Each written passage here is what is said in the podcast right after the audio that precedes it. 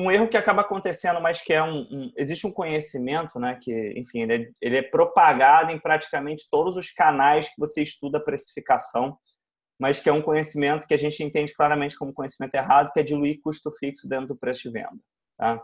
Eu estou aqui com, com, com o Guilherme, batendo esse papo aqui sobre precificação, sobre indicador financeiro, e eu e o Guilherme, ele do Bling, eu aqui do Processo, a gente falou, ó, Guilherme, vamos começar a concorrer aqui vendendo roteador, tá? Eu e Guilherme agora resolvemos começar a vender roteador. A gente tem fornecedores, eu contratei o Bling, o Guilherme contratou o Bling. O Guilherme ganhou o Bling, melhor dizendo, porque ele está trabalhando no Bling, é. ganhou o Bling, precisa contratar, mas contratou o preço certo. É, eu, eu contratei o Bling, não paguei o preço certo, né? Então, então, assim, a gente tem diferenças de custos fixos ali dentro.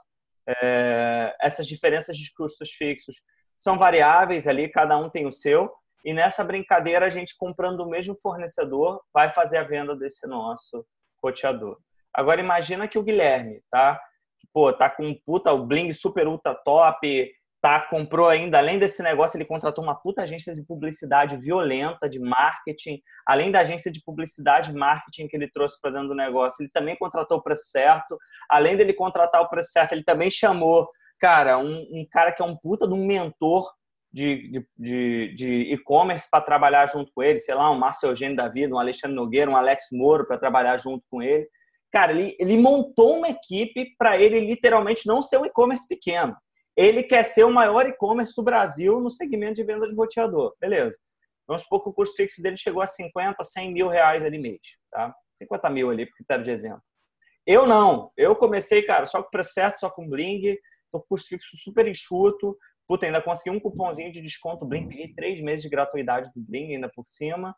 Cara, pau na máquina, vou começar a vender, estou só investindo meu custo de oportunidade, só tenho minhas contas da casa aqui para pagar, que sei lá, tá dando mil reais tudo para pagar aqui para poder manter minha operação. Se o Guilherme que pegar esse custo fixo dele e diluir nos roteadores de 50 mil e eu pegar os meus de mil reais e diluir no meu roteador, naturalmente o roteador do Guilherme vai ser um roteador mais caro, porque ele vai ter uma tendência de ter um custo mais alto dentro do negócio por conta dessa diluição de custo fixo.